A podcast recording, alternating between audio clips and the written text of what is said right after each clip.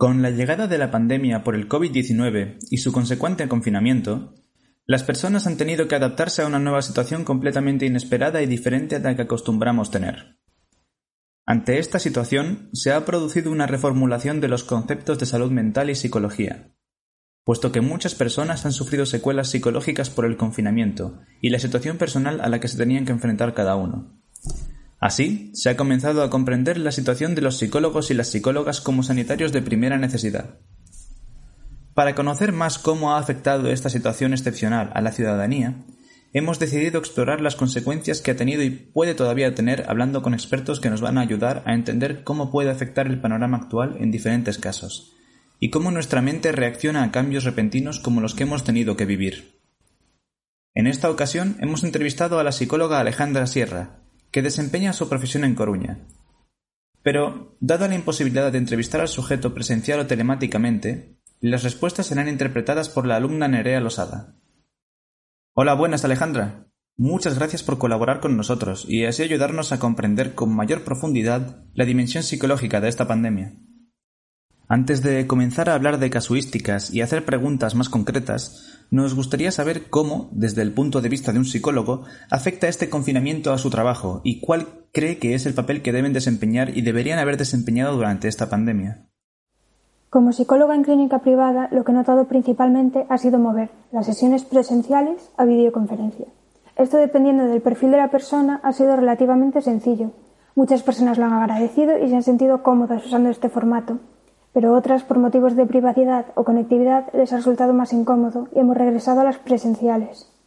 El papel que creo que deberíamos de tener las y los psicólogos en esta pandemia creo que es básico, sobre todo a nivel de promover un buen ajuste social a esta nueva forma de relacionarnos y de entender las situaciones sociales, además de los posibles problemas derivados de la crisis económica, donde la ansiedad y la depresión son muy frecuentes. El papel que deberíamos de haber desempeñado es de prevención y apoyo psicológico y psicosocial en los ámbitos donde más se nos pudo haber necesitado, como en hospitales, centros de día, realizando apoyo tanto a las personas afectadas como a los familiares intervinientes, además de la posibilidad de establecer programas de apoyo a la comunidad que puedan ayudar a personas que, por su situación personal, necesitan apoyo a nivel psicológico. En este sentido, está habilitado un teléfono de atención psicológica gratuita en el 112. Este repentino cambio en el orden social ha hecho que tengamos que modificar radicalmente nuestra rutina y horarios. ¿Qué efectos psicológicos puede tener esto para el ciudadano medio? Va a depender mucho de sus recursos anteriores y la situación personal de cada una.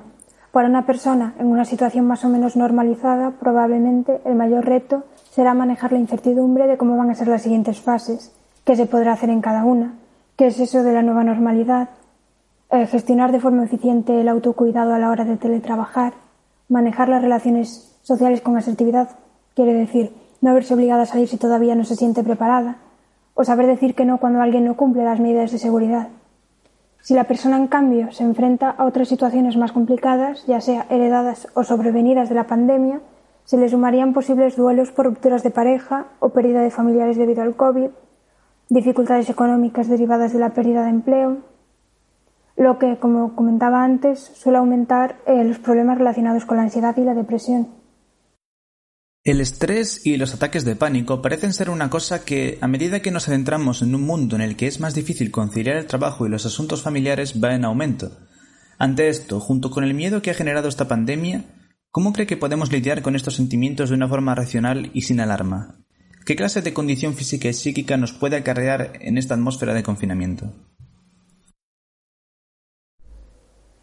Realmente no creo que haya una tendencia a la cronificación de los problemas psicológicos derivados de esta pandemia. Hay que tener en cuenta que el ser humano, por definición, tiene la capacidad de adaptación. Para la mayor parte de nosotros y nosotras, la pandemia será un momento más de nuestra vida en el que nos hemos enfrentado a retos y hemos acabado por adaptarnos. Si bien es cierto que, dependiendo de la situación personal de cada uno y las posibles vulnerabilidades psicológicas y sociales que pudiera tener previa a la pandemia o posterior a la pandemia, la situación puede ser mucho más difícil y necesitar la ayuda de un profesional para manejarla. Y esto lo veo clave y muy importante a la hora de no cronificar estos problemas.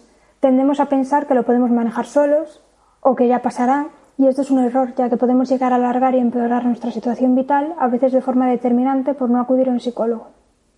Para gestionarlo de una forma más racional, sobre todo, recomendaría intentar no catastroficar, entender esa capacidad de adaptación que tenemos los seres humanos y ser capaces de conectar con nuestra realidad.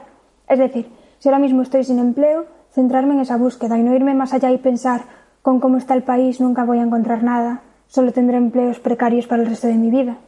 Y sobre todo si no soy capaz y veo que me está superando pedir ayuda de un profesional. Recomendaría desconectar de las noticias, que suelen estar contadas desde un punto de vista alarmista y generadoras de ansiedad. Muy pocos medios de comunicación están comprometidos realmente con comunicar de forma veraz y realista. Prefieren generar polémica y ansiedad en los espectadores porque son emociones que enganchan a las personas para que sigan viendo, a ver cómo se cierra esa noticia y tener una pequeña dosis de calma.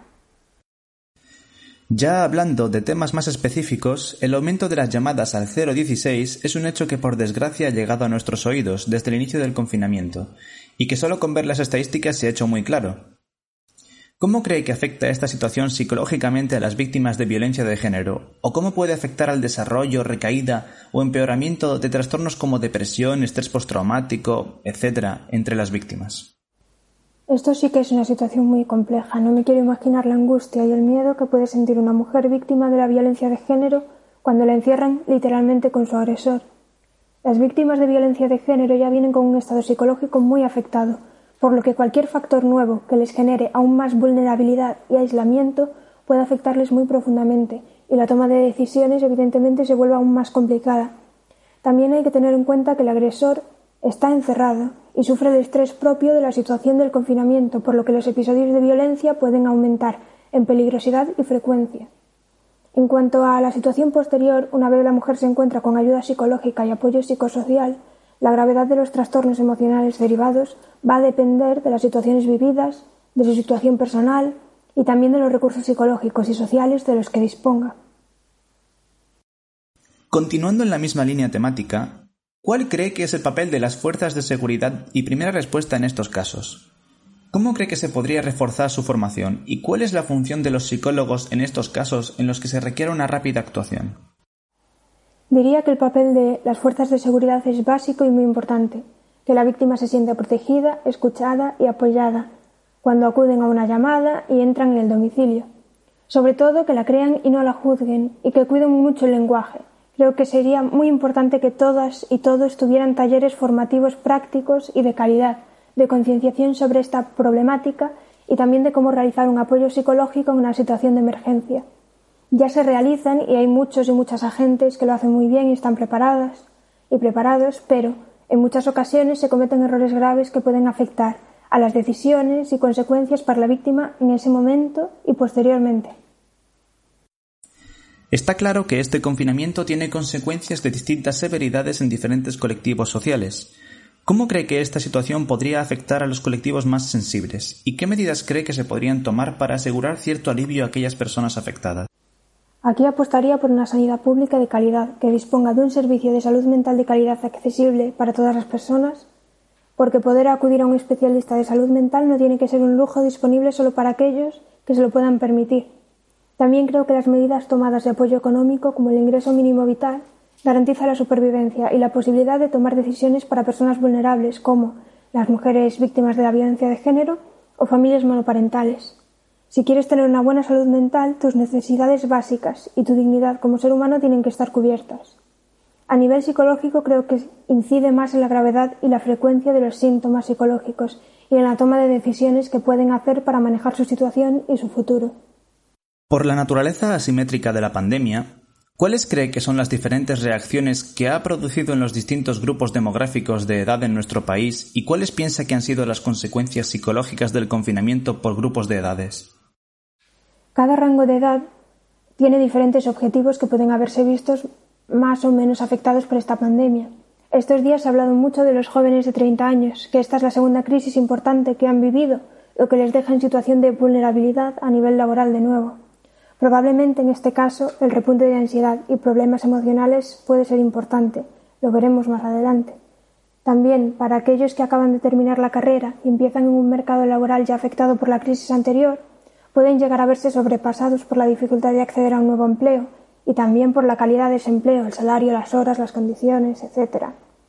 El resto de rango de edades dependerá mucho de la situación personal, por ejemplo, las rupturas de pareja, cuidado de mayores, la pérdida de personas importantes o incluso la pérdida de empleo, de empleo con 55 años, etc. Una de las grandes protagonistas de la pandemia ha sido la tecnología, alrededor de la que se está generando un debate para avanzar en los derechos sociales. ¿Cómo valoraría el papel de alivio psicológico que puede proporcionar la tecnología en estos momentos difíciles? ¿Y cree que por esta situación se va a conseguir llegar a declarar el acceso a la tecnología como derecho fundamental en un Estado moderno, si es que se la considera como tal? La terapia online tiene una eficacia similar a la terapia presencial, además de que podemos ofrecer cursos, talleres o conferencias accesibles y económicas para poder realizar este apoyo psicológico. Sí que la considero un derecho fundamental. Creo que el acceso a Internet debería universalizarse, como otros servicios básicos, ya que en la sociedad actual casi todo es accesible a través de Internet y muchos servicios ya se están proporcionando de forma mayoritaria a través de Internet. Y aquellas personas que no tienen acceso tienen dificultades para solicitar un puesto de empleo o entregar un trabajo para el colegio o la universidad. Desde el punto de vista de su experiencia profesional y si ha podido hablar con algunos pacientes suyos, ¿cómo valoran ellos en líneas generales que les ha afectado el confinamiento? ¿Y cómo cree usted que ha afectado el confinamiento a personas con trastornos psicológicos ya vigentes antes de esta situación? He notado un aumento en la sintomatología ansiógena y también he notado una aceleración de las decisiones vitales importantes, rupturas de pareja o cambios de empleo.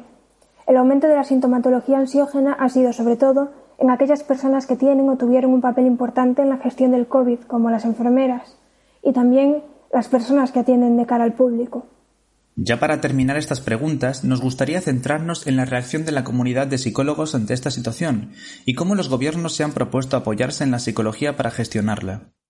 Esto nos lleva a la pregunta de cómo cree que se ha tratado a los psicólogos en esta situación tanto en España como en el mundo. Creo que le han dado un papel, aunque creo que no ha sido suficiente, y sobre todo el esperar que se haga el trabajo gratuito y voluntario, cuando a otros profesionales de la salud se les ha contratado y se les han asignado unas horas y un salario. Y pienso que se ve nuestra ayuda como algo temporal, en el momento en el que dura la situación, y no como un apoyo continuado que pueden necesitar las personas. ¿Cree que el Gobierno ha valorado a los psicólogos lo suficiente en esta pandemia? Sí han comentado este aspecto y han movilizado a las asociaciones y colegios de psicólogos para proporcionar estos servicios de apoyo. Lo que echo de menos es que no haya un apoyo a largo plazo y se posicione, como decía antes, a la salud mental como prioridad dentro de la sanidad pública. ¿Cómo se ha visto afectada la investigación y qué cosas nuevas cree que vamos a aprender sobre los trastornos psicológicos en largos periodos de aislamiento tras esta pandemia? La verdad es que no lo sé. Entiendo que ya se están realizando estudios e iremos viendo los resultados poco a poco. ¿Cree que por este repentino cambio se ha empezado a tener un mayor respeto a la comunidad científica de psicólogos por la importancia de su actuación en la pandemia? En parte creo que sí, aunque aún existe mucho camino por recorrer y creo que una educación científica y el pensamiento científico pues tienen que estar presentes desde que somos pequeñitos, educar a las personas con un espíritu crítico y con capacidad de análisis. Y, por último, y ya como pregunta más personal, ¿ve con optimismo el cambio que se va a dar en la sociedad después de que pase esta pandemia? Viendo cómo están gestionando algunos políticos y los medios de comunicación esta situación, teniendo en cuenta que tienen un papel importante en la educación y concienciación ciudadana, creo que habrá pocos cambios a nivel de valores sociales, por explicarlo de alguna manera. Nos están dando poco espacio para la reflexión profunda y están encendiendo y dividiendo a la sociedad, los valores importantes en una situación como esta, como pueden ser la solidaridad, el compañerismo, el cariño y poder sentirse seguro y protegido, pensar que nos dirigen personas que saben lo que hacen y que pueden dialogar y negociar da mucha paz y tranquilidad. Por poner un ejemplo de andar por casa, un niño es más feliz en un hogar en el que ambos progenitores dialogan y toman decisiones en conjunto, aunque tengan puntos de vista diferentes y piensen en el bien del, eh, familiar, frente a un niño que se cría un ambiente donde lo que priman son los gritos, los insultos y se establecen normas aleatorias o no se puede garantizar su cumplimiento, porque cada uno hace lo que le da la gana. Aquí el niño va a sentirse inseguro, con ansiedad y le será muy difícil reflexionar y aprender. Además, sus relaciones sociales también tenderán a seguir ese patrón, que es lo que ha aprendido. Pues lo mismo a nivel social. Sí creo que ha habido un aprendizaje a nivel de importancia de las pequeñas cosas, como el café de las mañanas, el paseo, verse con las amigas, Hemos visto cómo nos afecta a nivel de bienestar psicológico cuando se nos retira o lo retiramos. Pero a nivel sociedad creo que estamos aumentando los niveles de crispación y agresividad. Y esto, mezclado con la incertidumbre y la situación de vulnerabilidad en la que se encuentran muchas personas, puede llegar a ser muy complicado y llevarnos a situaciones muy peligrosas como sociedad. Pues aquí acabamos la entrevista. Muchísimas gracias por el tiempo y la atención, Alejandra. Nada, gracias a vosotros.